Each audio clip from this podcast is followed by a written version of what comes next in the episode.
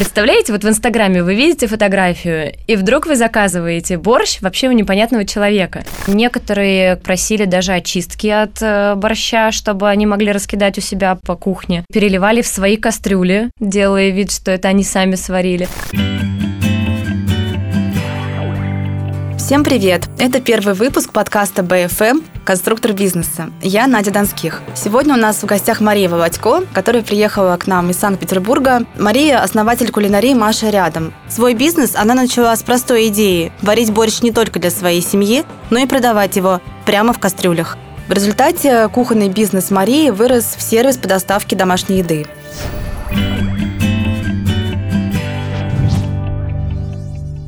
Здравствуйте, Мария. Здравствуйте. Спасибо огромное, что пригласили. Мне это безумно льстит и приятно. Почему вы решили зарабатывать именно на борще? Вы так любите готовить? Идея у меня возникла реально спонтанно. Я не ожидала, что она так понравится людям. Дома я действительно очень хорошо готовила, и много у меня большая семья. Готовлю я объективно лет с пяти. Естественно, борщ у меня очень вкусный. И мне хотелось помогать своим подругам, которые начинали работать. Потому что кто-то работает в офисе целый день, кто-то начинал свою карьеру преподавателя, то есть тоже целый день в университете. Соответственно, у меня возникло желание им помочь, как накормить своих детей, семью в тот момент, когда они не могут это себе позволить и приготовить. Покупать в кафе или в ресторане либо дорого, либо не очень качественно, либо вы, когда на следующий день греете, уже не так свеже выглядит почему-то. То есть вы рассчитывали все-таки на женщин, а не на одиноких мужчин, которые нет, не могут себе нет, приготовить? Я рассчитывала именно на мам, работающих мам, которым нужна помощь. Потом уже, естественно, клиентская клиентская база расширилась, и клиенты стали не только мамочки, работающие, мамочки, которые устали готовить, а и мужчины, и компании, большие семьи, и выездные мероприятия. То есть это уже все по ходу шло. В чем секрет идеального борща? У вас есть какие-то свои хитрости? Да, надо не жалеть свеклу и не добавлять туда ни в коем случае сахар. То есть не надо портить еду. Если в ней должно быть много говядины, в нее надо класть много говядины, много мяса. Это вообще секрет моей еды. Я выдаю людям продукт, тот тот, который они сами себе готовят, не жалея на себе, не, не экономля. То есть борщ получается такой наваристый? Да, настоящая ложка стоит. А какая вообще себестоимость одной кастрюли борща? Основная цена – это мясо. Естественно, его нужно брать охлажденный, не замороженный. Килограмм лопатки у нас стоит 430 рублей. Дальше небольшие деньги идут на овощи и на чистую воду очищенную. Соответственно, 550 где-то рублей стоит 3 литра себестоимость. Потом кастрюлю вы продаете за сколько? За полторы тысячи. Получается, вы делаете делаете оценку примерно в тысячу рублей. Да. Ингредиенты для клиентского борща вы покупаете в тех же местах, просто если это оптовые закупки, то себестоимость должна быть ниже. Я пользуюсь, естественно, оптовыми магазинами, метро. Какие-то крупные гипермаркеты. Да, крупные гипермаркеты и, соответственно, поставщики. Но их цена чаще даже дороже, чем в ритейле. Поставщики продуктов возят без скидок, без акционных товаров, у них нету сезонных скидок. Цена всегда чуть даже выше, чем вы видите в магазине. А вы помните своих первых клиентов, которых вы накормили борщом. Конечно, они до сих пор со мной. Это прекрасные, милые женщины. Я им безмерно благодарна. Я благодарна за то, что они доверились мне. Представляете, вот в Инстаграме вы видите фотографию, и вдруг вы заказываете борщ вообще у непонятного человека. Вроде какая-то подружка сказала, что да, хорошо. Она же понимала, что я готовлю дома. Да, я фотографировала чистую кухню. Да, я выставляла свои фотографии, фотографии своих детей, что у нас все здорово, все чисто, красиво. Я всем благодарна своим клиентам, которые пришли ко мне именно домой и сделали эти заказы. Без них бы у меня не было то, что у меня есть сейчас. Домой, в смысле, они сами к вам приходили? Кто-то самовывозом забирал, да, потому что мы не могли состыковаться времени по доставке. Кому-то я привозила. Интересен процент мужчин среди ваших первых клиентов и сейчас тоже? Сейчас, наверное, процентов 20-30 мужчин, а раньше вообще не было. Были только женщины а некоторые, которые не рассказывали, что это они купили, некоторые, которые просили даже очистки от э, борща, чтобы они могли раскидать у себя по кухне, некоторые переливали в свои кастрюли, делая вид, что это они сами сварили. А много было таких женщин, которые Нет, немного. что это их борщ? Нет, немного, но были.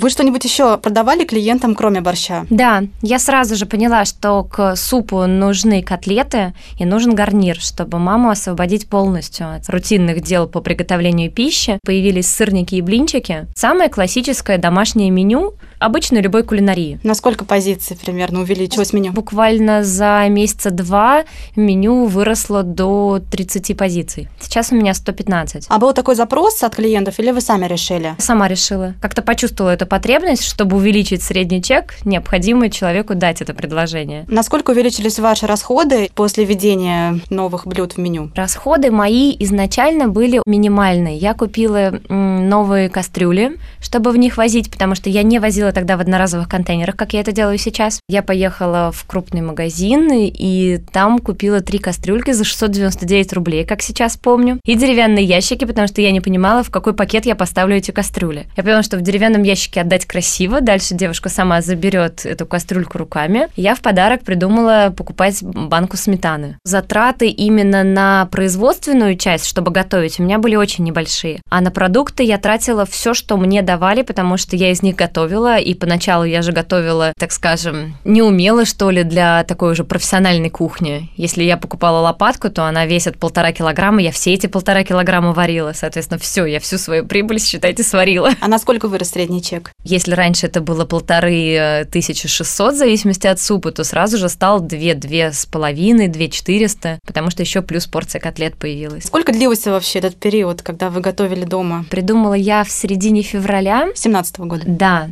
а в апреле следующего года я уже сняла помещение в аренду. А как вообще ваш муж, ваша семья отнеслись к вашему бизнесу? Вы успевали для них тоже готовить? Муж и семья тяжело и ревностно относились к этому делу, в общем, впрочем, как и сейчас. Я, конечно, не ожидала, что я настолько с головой погружусь в это дело, что оно настолько будет ну, занимать всю меня и все мое время. Я знаю, даже была такая история, что под Новый год у вас было очень много заказов, и вы с помощницей готовили всю ночь и ни разу не присели. Да. Мы готовили полутора суток. Я не рассчитала время на уборку. Тайм-менеджмент точно надо учиться ему. Я посчитала, сколько занимает приготовить то или иное блюдо. Селедки под шубой были классические оливье, канапешки с семгой, с драники. А я же не посчитала, что между этими заказами надо мыть посуду и надо убираться потому что тот объем, который я уже выполнила на Новый год, не мог влезть в обычную квартиру, в мою, в которой я жила. И запаса посуды у меня не было столько, сколько на производстве. Но мы справились, мы все отдали. Никому не задержали и все выполнили но ваша семья в итоге осталась без праздничного ужина. Абсолютно. И, так и, и было, это, остатки оливье. Это был весь верно. новогодний ужин. Да, все так. Вы после этого решили, что так больше нельзя, да. хватит варить борщ на кухне по ночам, надо уже расширяться. Да, я поняла, что когда я уже домой купила холодильник, стойки с кастрюлями, стеллажи с хранениями с овощами, то есть я поняла, что все это что-то уже ненормальное, нужна аренда. Но мне было безумно страшно. Я не представляла, как это вообще платить аренду, нанимать людей, такая ответственность. И начала искать все равно я нашла себе помещение в тот же день. Где? Рядышком практически с домом. Но это не центр города? Нет, это окраина, большой спальный микрорайон. В этом районе реально очень много людей у нас проживает. Он такой достаточно активно развитый. Сколько вы платили за аренду? 40 тысяч рублей. Это было маленькое помещение, 40 квадратных метров. Сколько вы потратили на открытие и как вообще проходило оно? Расскажите. Я сразу же хотела, чтобы у меня была возможность общения с людьми, чтобы они меня увидели. Соответственно, я эти 40 метров поделила пополам стеночкой, перегородкой из гипсокартона. Половинка это была кухня, а половинка это было уже небольших два столика со стульчиками, чтобы люди могли там же попробовать эту еду. И витрина холодильная, из которой уже сама эта еда продавалась. И мы вдвоем с моей помощницей и готовили, и продавали, и обслуживали. Первый день у нас был 4000 оборот рублей. Это было прям вообще победа. То есть вы на такую сумму и рассчитывали? Нет, конечно. Я вообще ни на какую сумму не рассчитывала. То есть я понимала, что мне нужно заплатить две зарплаты, мойщицы и помощницы, и аренду. Коммунальные платежи, воду, электричество. А я вот читала, что в первый день открытия вашей кулинарии к вам не пришли клиенты. Нет, не пришли. Никто не знал. Я не вывешивала никаких шариков, не писала открытия. Я никого особо ну, не приглашала, а что почему? вот приходите, я открыл. Наверное, потому что я не умела или не знала, что так надо. И у меня ассортимента было очень очень мало. У меня скромненько лежали немножко блинчики, сырники, один супчик. Но на второй, на третий сразу же начали уже потихонечку по одному, по два человека заходить. А как вы заманивали клиентов? Может быть, вы раздавали листовки, нет, давали рекламу в Инстаграм? Нет, я не раздавала листовки. Я в Инстаграме себя как-то обязала каждый день выставлять пост о том, что со мной происходит. Очень многим девочкам, женщинам и даже не из нашей страны безумно интересно, как это так можно из дома вырасти в лавку. Я снимала сторис, что и как происходит с моим ремонтом, и я выкладывала клиентов, фотографии, вот мне пишут слова благодарности, отзывы, скриншотила, выставляла. А можете нам тоже про ремонт немножко рассказать, как происходил процесс, сколько вы делали ремонт вообще? Смотрите, я сделала ремонт очень быстро, считается, я сделала его за полтора месяца. У меня были деньги в рассрочку, 500 тысяч рублей ровно. Я их должна была возвращать по 60 тысяч ежемесячно. Это То есть это была авантюра? Нет, это были от частного лица, от мужа.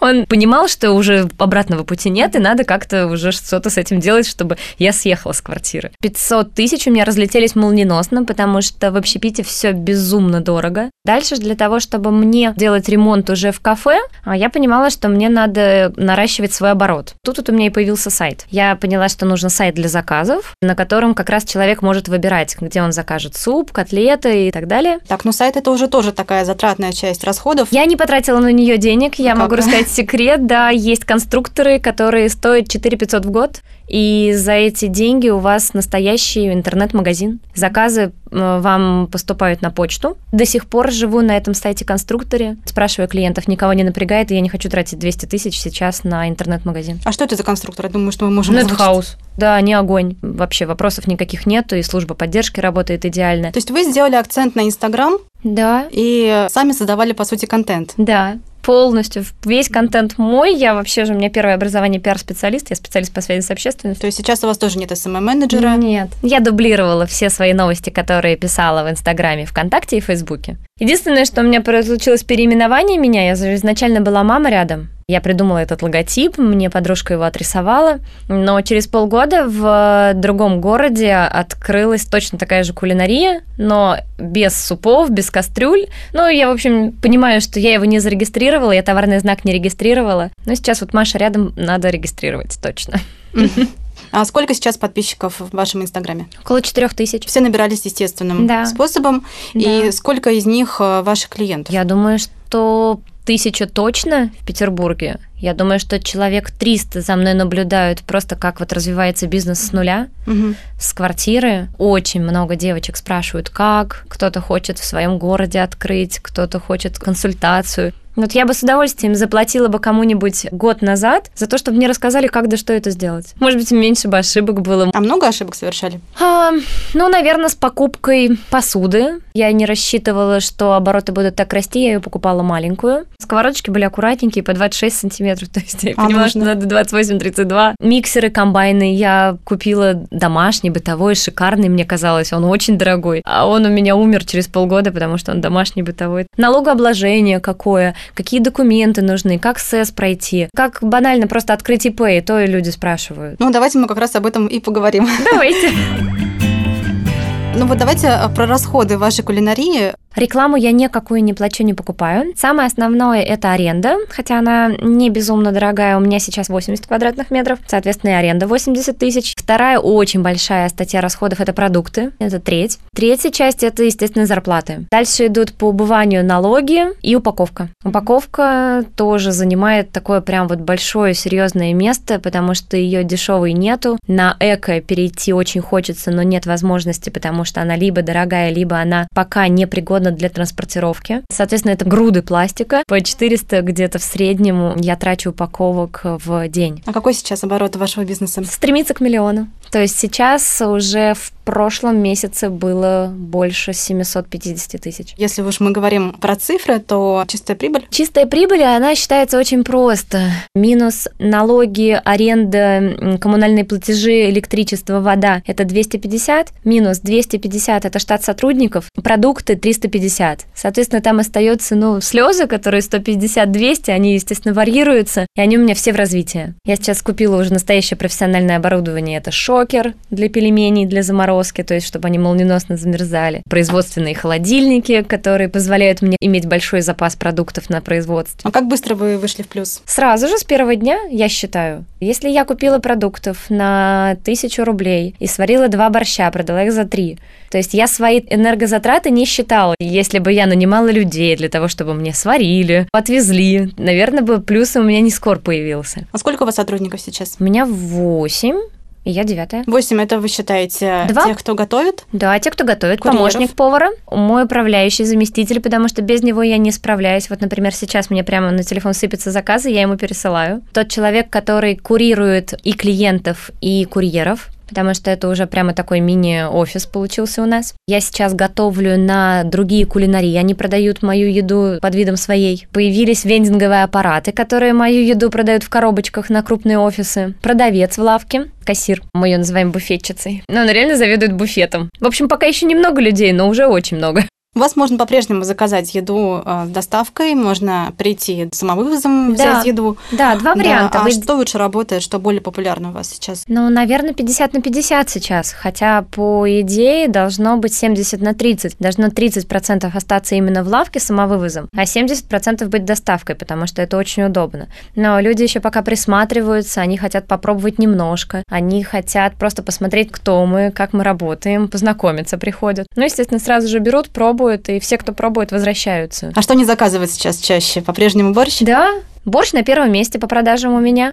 Ну, во-первых, потому что он трудозатратный. Действительно, сварить мясо, начистить овощи, запачкать всю кухню свеклой. И по времени долго. На втором месте, наверное, пельмени с блинами. Мгм. Потому что это такое дежурное блюдо, пельмени всегда есть в холодильнике, учитывая, что у меня в них очень много мяса, и они прям, ну, такие, знаете, как вот раньше сибирские были, прям такие сочные, большие. И блинчики на завтрак, на полдник блинчик. Сколько у вас клиентов проходит через вашу кулинарию за один день? С самовывозом и приходят сами клиенты, туда 35-45 человек. На доставок у нас бывают очень редкие провальные дни 2-3 доставки и максимально 15-20 доставок, то есть от 3 до 20.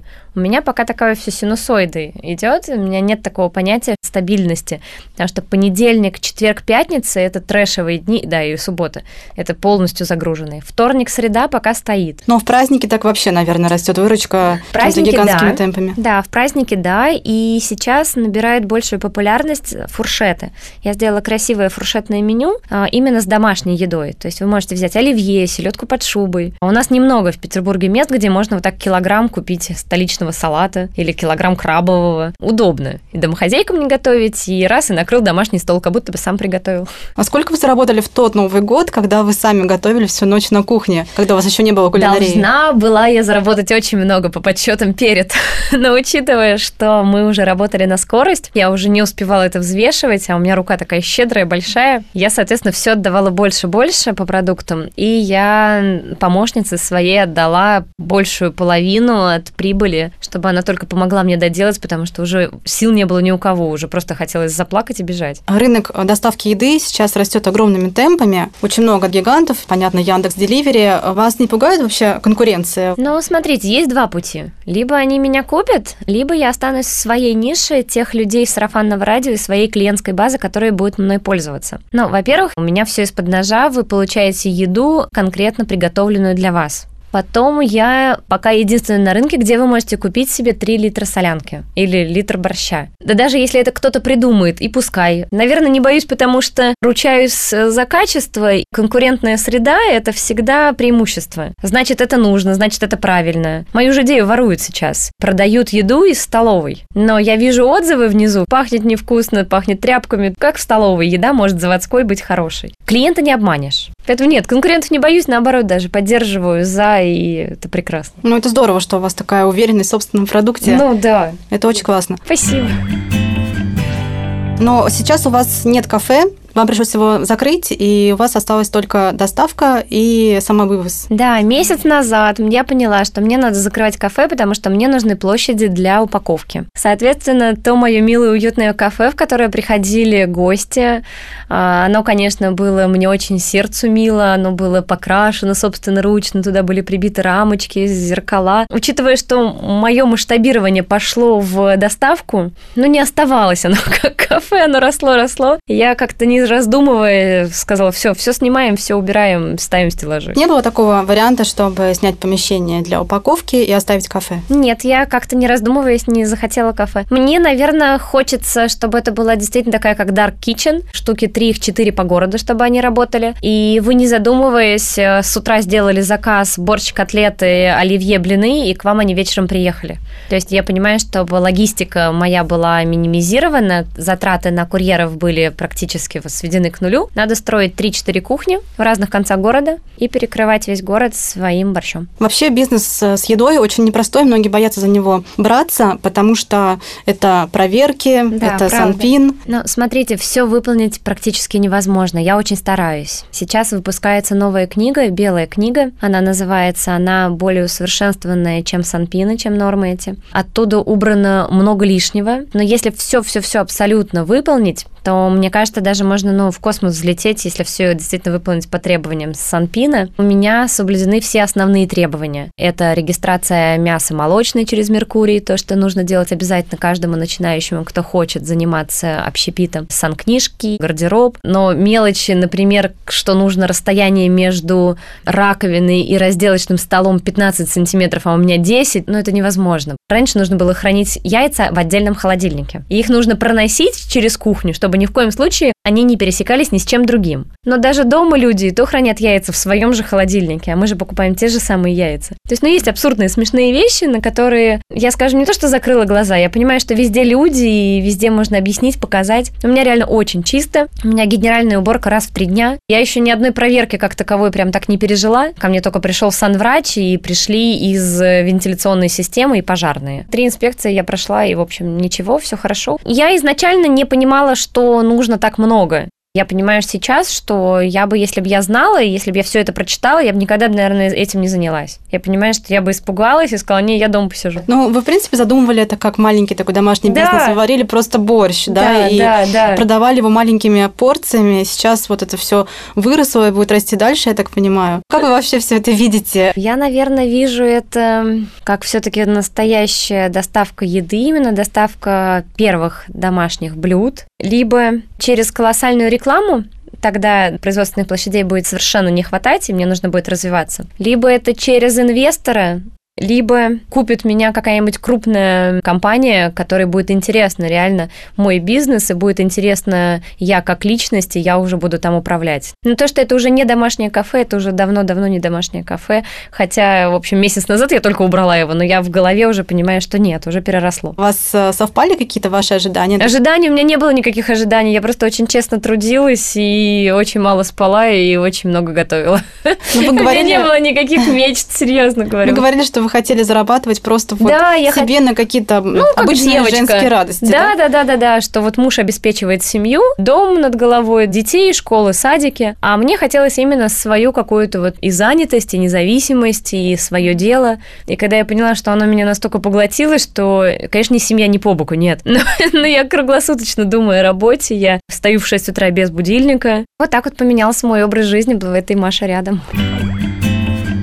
Может быть, у вас э, есть планы по расширению, продавать франшизы, например, открыть Нет. кулинарию в Москве? Франшизы ни за что. Мне франшизы, пакеты эти предлагают уже сразу же, наверное, еще год назад. Мне не нравятся франшизы, это убивание идеи. Для чего? Для того, чтобы их открыть 100 штук по стране и заработать на них по 40 тысяч рублей. К ним приезжать, ругаться, что они не следят за качеством, что они выдают вместо говядины свинину. В нашей стране все равно так не доконтролируешь. Это должна быть реально вот такая вот очень понятная локальная история, как кофе кофейни, когда совершенно понятен бизнес, понятно, какое зерно покупать, понятно, какую воду. Это только про деньги. Вот э, я вообще не про деньги. Мне очень хочется зарабатывать, то есть это, естественно, это как бонус, это как премия. Про курьеров хотела еще с вами поговорить, такая важная часть в вашем очень, бизнесе. Очень сложно. Где вы их находите? Они у вас в штате или вы сотрудничаете с какими-то курьерскими службами доставки? Смотрите, я их искала через службы доставок. Оказалось изначально очень дорого, потому что у меня тяжелый вес. Если бы у меня был вес легкий, как конверт, конвертики, как вот эти курьеры доставляют телеграммы. То есть все, это очень дешево, это 150-200 рублей, и ты счастлив. А у меня же получается вес 5, 6, 7, 10 килограмм, в зависимости от того, что люди закажут, а иногда очень много заказывают. Соответственно, они берут за вес дополнительную плату. Тысячу рублей мне с заказа заплатить нереально. Я находила знакомых. Знакомые, которые на машине, это мои подружки, мамы, которым днем как будто бы делать нечего. Потом школьники это летом у меня подрабатывали. А сейчас э, у меня работает два человека на машине, которые рядом с нами живут, и они с удовольствием берут подработку. И служба доставки, которую вот мы только что нашли, буквально день-два назад. Посмотрим, как сработаемся. Они пока берут 350 рублей за адрес в любую точку города. Очень все сложно, потому что в штате их держать тоже невыгодно, когда я масштабирую, когда у меня будет, предположим, оборот 5-10 миллионов. Понятно, что по городу будет ездить, наверное, 5-10 машин с логотипами и с доставкой. А сейчас, пока я еще вот на таком на переходном этапе от квартиры до от